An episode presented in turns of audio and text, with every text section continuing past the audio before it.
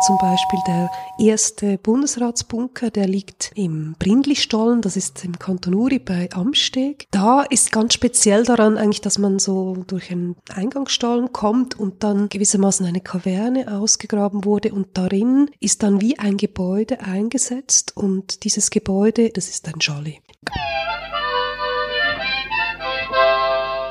Herzlich willkommen am Gegensprecher, dem Podcast zu den Ausstellungen der Schweizerischen Nationalbibliothek. Heute spreche ich mit Silvia Berger-Ziaudin über Chalets und Bunker.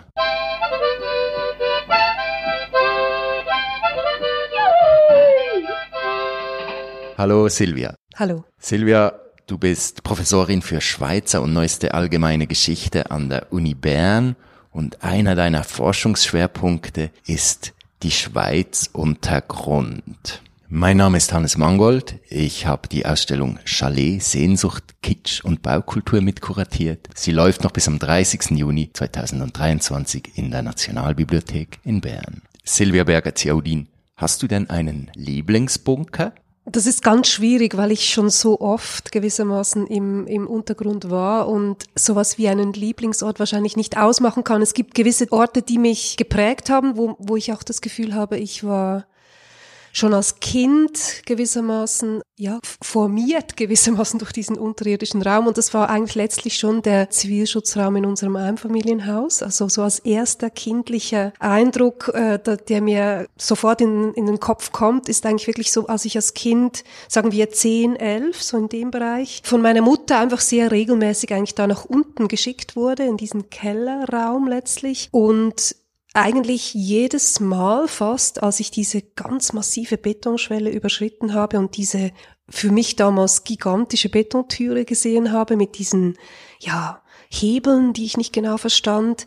Da habe ich eigentlich jedes Mal, als ich diese Schwelle überschritt, mir so ein bisschen vorgestellt, das war in den 80er Jahren, muss man noch dazu sagen, ähm, also noch im Kalten Krieg, wie das dann wäre, wenn wir dorthin müssten. Und interessanterweise habe ich mir immer überlegt, kriege ich die Türe selbst zu? Und wie ordnen wir uns dann an? Und wie, wie geht das genau? Und dann auch schon relativ existenzielle Fragen von, würden wir das überleben? Und das heißt auch, das ist wirklich ein Raum, der schon als Kind für mich mit Ängsten verbunden war. Ja, das ist so der erste Raum, der mir vielleicht Eindruck gemacht hat, Untergrund. Ähm, und der zweite ist vielleicht, weil ich das mit vielen Studierenden bereits jetzt begangen habe, ist das der Sonnenberg Bunker. Das heißt, diese Anlage fiel eher im Sonnenberg Tunnel. Das ist so eine Kaverne in der Mitte dieser Autobahn, die siebenstöckig ist und die extrem eindrücklich ist, auch von der Farbgebung her, von der minutiösen Planung, von sehr vielen verschiedenen Einheiten in diesem Raum und natürlich auch von den gigantischen Ausmaßen jetzt. Man wollte ja in diesem Tunnel 20.000 Menschen unterbringen. Silvia Berger-Ziaudin, Bunker sind also auch ein Stück Heimat für dich? Mit dem Heimatbegriff habe ich selbst noch nie zusammengebracht, aber zumindest mit, ja, mit einer formativen Erfahrung in meiner Kindheit und ich glaube schon auch mit, mit den Deutungssystemen, die mit dem Kalten Krieg zusammenhängen und letztlich habe ich immer das Gefühl gehabt, ich bin mit dem Kalten Krieg aufgewachsen durch die Begehung eigentlich dieses Bunkers. Und der Bunker hat mir ja nicht nur geholfen, in einem positiven Sinne diesen Kalten Krieg wahrzunehmen, zu deuten, ihn mir anzueignen. Das ist ja auch eine Erfahrung, die wir irgendwie alle kennen. In der Schweiz ist es so verbreitet, dass man diesen Raum im Keller hat mit den ganz dicken Betonmauern und mit dieser extrem dicken Türe. Das prägt uns ja irgendwie auch als, als Gesellschaft. Wir zeigen eine Ausstellung zu Chalets. Wir sprechen heute über Bunker und da gibt's ja einen ganz spannenden Übergang. Es gibt so Bauten, die beides in sich vereinen. Wir zeigen in der Ausstellung auch Fotografien von Christian Schwager. Die sind unter dem Titel Falsche Chalets veröffentlicht worden. Was hat es mit diesen falschen Chalets auf sich? Ich würde mal sagen, letztlich ist es eine Ausprägung der Redui Anlagen, ähm, also ein, ein Teil dieser Befestigungsanlagen, die im Zweiten Weltkrieg vor allem massiv forciert wurden. Ähm, es gab allerdings natürlich schon Festungsanlagen im 19. Jahrhundert und dann auch im Ersten Weltkrieg wurde das ausgebaut dann. Äh, aber eigentlich so dieses nierenförmige Gebiet, das dann eben von Saint-Maurice über Gotthard bis Sargans sich erstreckt, das wurde wirklich im Zweiten Weltkrieg, wurden da Bunker, Artilleriewerke, verschiedene kleinere Anlagen auch äh, wurden ausgebaut. Und diese falschen Chalets, das sind letztlich eigentlich sehr oft getarnte Ausgänge Infanteriebunker, Festungseingänge, Lüftungseingänge von größeren Anlagen, die eben im Gebiet dann letztlich so getarnt wurden, dass man sie nicht erkennt. Es ist eine, eine Tarnung letztlich.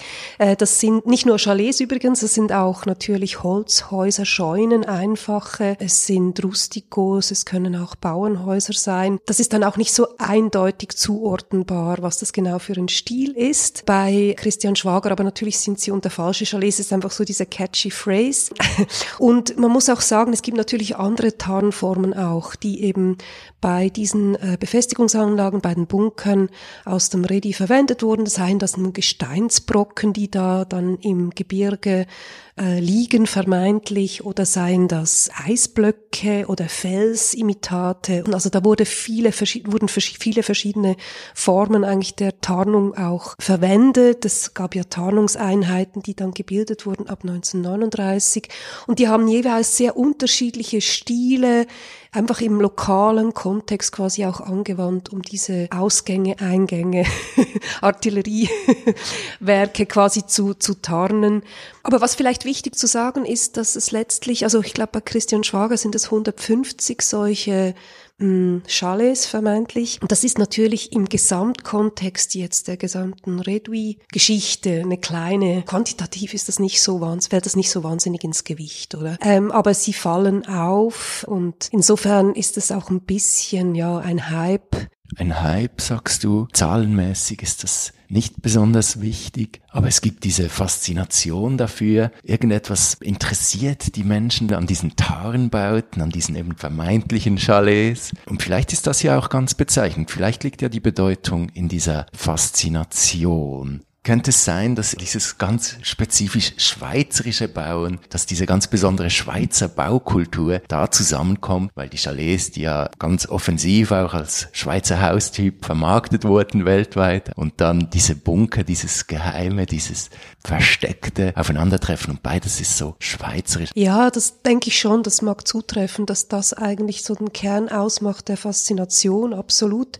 Ich glaube auch die Faszination generell natürlich dieser Befestigung Befestigungsbauten, dieser Bunker, dieser militärischen Anlagen liegt darin, dass sie eben so lange dieser Geheimhaltung unterlegen sind, dass sie eben nicht sichtbar sind, dass sie eben getarnt wurden. Also alles, was getarnt ist, will man letztlich aufdecken oder will es genauer wissen. Und ich glaube auch der Mythos rund um, ja, oder die Legenden, die sich gebildet haben rund um dieses Redwi, das liegt natürlich ganz stark auch daran, dass man eben ganz lange nicht genau wusste, wo die liegen, wie groß die sind, was die genau ausmachen.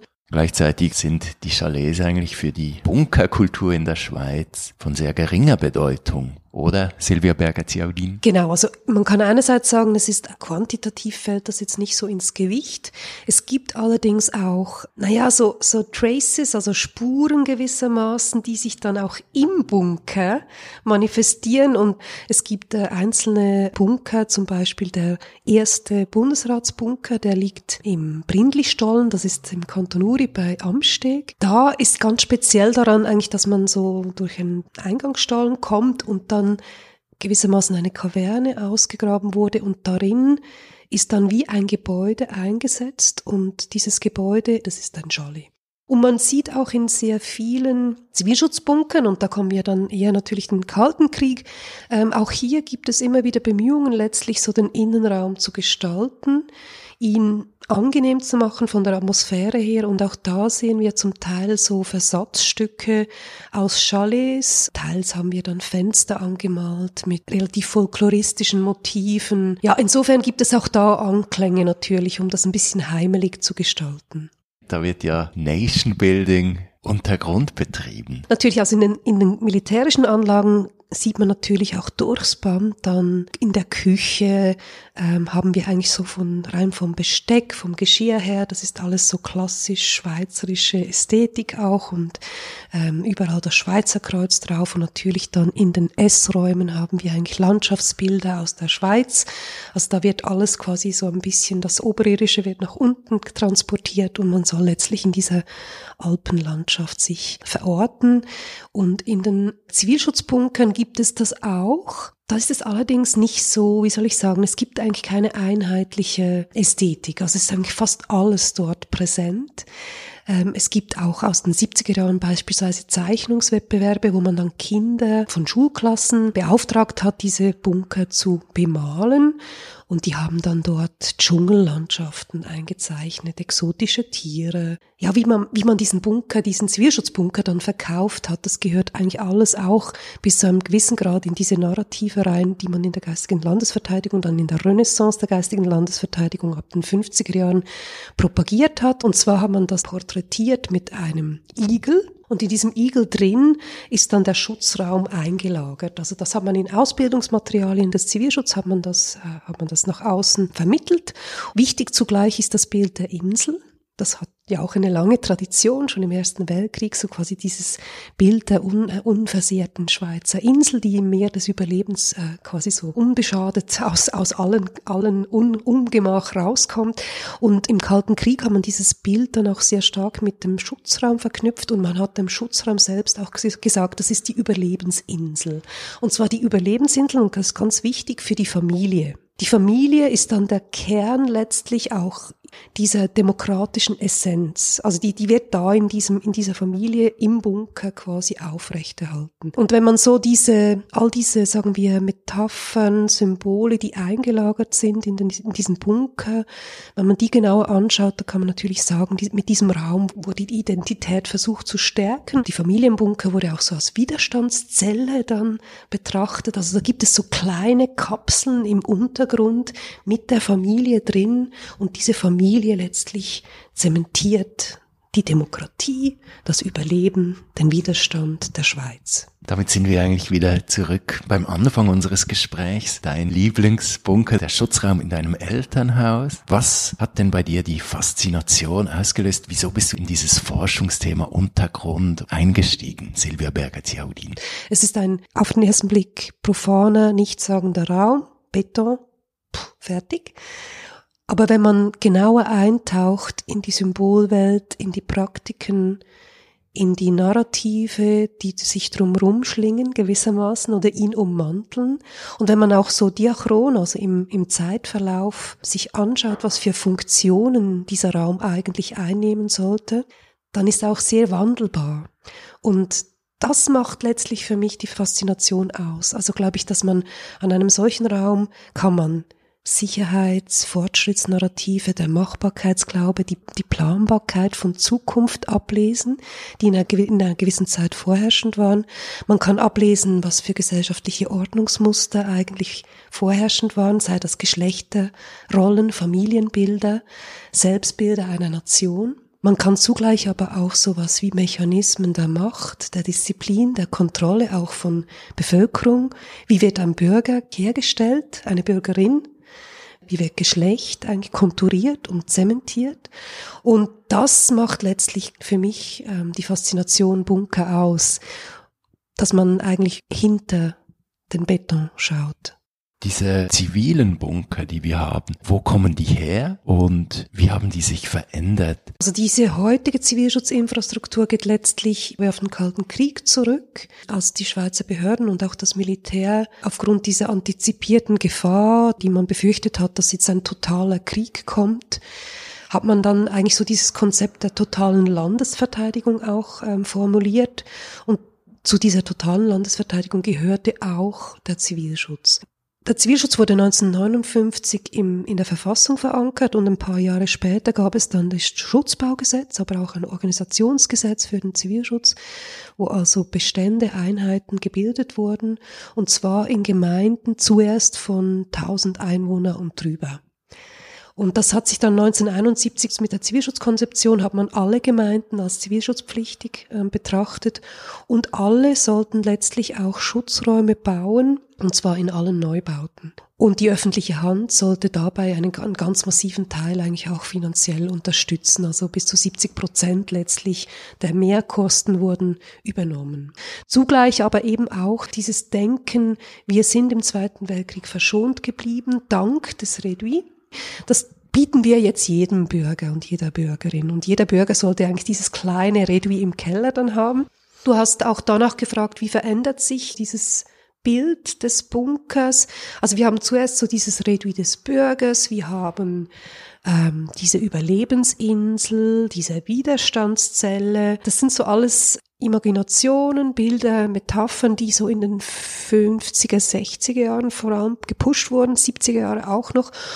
Und dann aber vor allem mit Ende der 70er Jahre, zu Beginn der 80er Jahre, auch mit dem Wiederaufflammen quasi des Kalten Krieges, der zweite Kalte Krieg, wie er damals genannt wurde, und dem Erstarken dann daraufhin der Friedensbewegung in der Schweiz, hat man den Bunker auch sehr stark zu kritisieren begonnen und überhaupt den Schutzbau.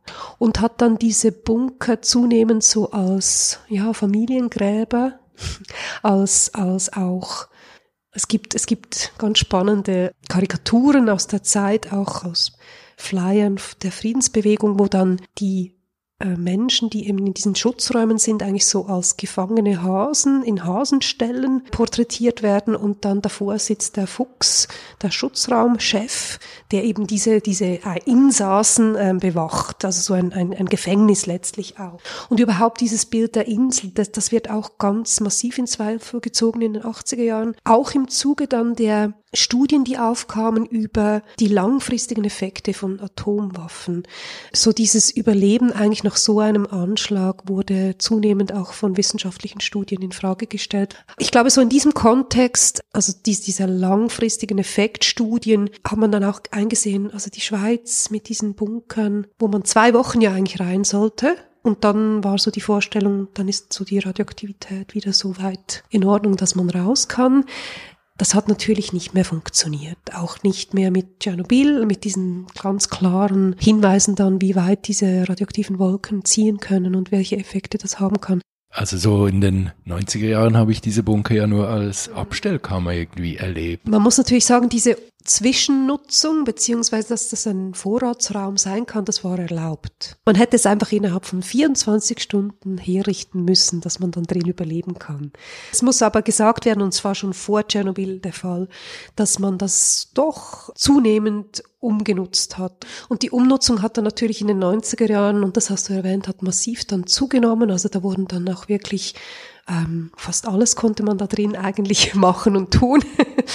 ähm, also es gibt Beispiele dann auch von Schutzräumen als, als Tonstudios, als Hanfplantagen, als Bierbrauereien. Es gibt Seniorentreffs, Jugendtreffs. Also insofern muss man schon sagen, dass nach dem Ende des Kalten Krieges, aber eigentlich schon in den 80er Jahren so dass immer mehr so zum Lehrraum auch wurde, den man einfach füllen kann. Vom Punkkonzert bis zu den Konfitürengläsern meiner Mutter fand da alles statt in diesen Schutzräumen. Wie werden denn Schweizer Bunker heute benutzt, Silvia Berger-Ziaudin? Also das ist, das ist eine schwierige Frage und ich, ich, kann, ich kann da nicht oder eine klare Antwort darauf geben. Was seit dem Ausbruch des Krieges, also dies, dieser Invasion Russlands ähm, in die Ukraine und dieser Aggressionskrieg Russlands was ganz klar ist, dass diese Räume natürlich reaktualisiert werden und dass sie eine neue Aufmerksamkeit erhalten, auch international. Alle wollen wissen, wie kommt es, dass die Schweiz diese Räume hat, wie ist dieses System überhaupt entstanden, ist das noch funktionstüchtig und so weiter. Und aber auch in der Schweiz selbst gibt es sehr viele Leute, die sich jetzt erkundigen bei den Zivilschutzbehörden. Diejenigen, die in alten Häusern wohnen, wo es eben keine Schutzräume gibt, fragen dann, wo ist mein Schutzraum? Und die anderen überlegen sich, ja, was ist das eigentlich genau in meinem Keller, oder? Und wie, wie wäre das instand zu halten? Was müsste ich tun? Zugleich aber natürlich ähm, stellt sich schon auch die Frage, ist denn dieser Schutzraum mit den Reglementen des Kalten Krieges jetzt die richtige Antwort auf, auf diesen Krieg?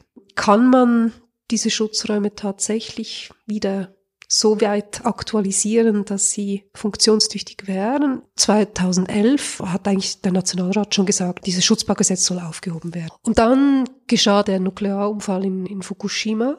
Und da haben wir nochmals zurückgerudert und hat doch dieses Schutzbaugesetz in Kraft gehalten. In größeren Bunkern werden jetzt Daten aufbewahrt, da werden Serverfarmen installiert. Ist das ein größeres Projekt, dass man jetzt diese Infrastruktur nicht mehr für Soldaten, nicht mehr für die Zivilbevölkerung, sondern eben für Daten nutzt? Bei den äh, Data Centers Das ist sicher etwas, wo die Schweiz jetzt profitiert eigentlich von diesen Anlagen. Man hat seit den 90er Jahren ehemalige Militäranlagen also verkauft teils an, an private Anbieter und da haben sich dann verschiedene Firmen etabliert als Datencenter und haben dort eben diese Server aufgestellt. Und man profitiert von diesem Nimbus der militärisch widerstandsfähigen Schweiz. Das ist ein gutes Geschäftsmodell. Silvia Berger-Ziaudin, siehst du denn eine Zukunft für die falschen Chalets? Das finde ich ganz schwierig, so eine Frage zu beantworten. Und das haben wir zum Teil auch getan, vielleicht weniger mit den falschen Chalets an sich, aber einfach mit den, mit den Militäranlagen, dass man sie auch neu deuten kann. Es gibt ja auch viele Festungsmuseen und so weiter, die sind aber relativ klassisch, konventionell gehalten. Und man könnte es vielleicht viel stärker noch als Kulturgut stark machen, wo auch die kulturelle Erinnerung sich festhalten kann und vielleicht vielfältiger wird, als sie bis jetzt war. Und dass man eben ein bisschen mehr auch eine gesellschaftliche Debatte führt über die Bedeutung dieser falschen Chalets. Letzte Frage.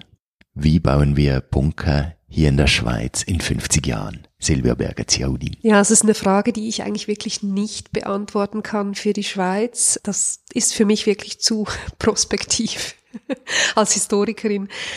Was man aber sehen kann, und da bin ich ziemlich überzeugt, dass diese Räume noch existieren werden. Das sind diese Projekte, die zum Teil schon umgesetzt sind von dieser Prepper-Community, also Prepping von to be prepared oder to prepare, äh, sich vorbereiten auf den Event, auf den kommenden Krisen- oder Katastrophenfall. Und es geht auch darum, dass man eigentlich nicht mehr darauf vertraut, dass der Staat Vorsorge leisten kann, sondern jeder, jeder Einzelne muss das tun. Und die bauen unter anderem eben dann Doomsday Bunker, kaufen oftmals auch alte Anlagen des Kalten Krieges, bauen die aus zu Überlebensbunkern, die ihnen ja, ein autarkes Überleben für mindestens ein Jahr oder noch länger erlauben würden mit entsprechenden Vorräten, mit entsprechenden Infrastrukturen, auch äh, technischen und natürlich auch ja, Möglichkeiten des Farming. Und diese Doomsday Bunker, die werden unter anderem dann auch ähm, betrieben oder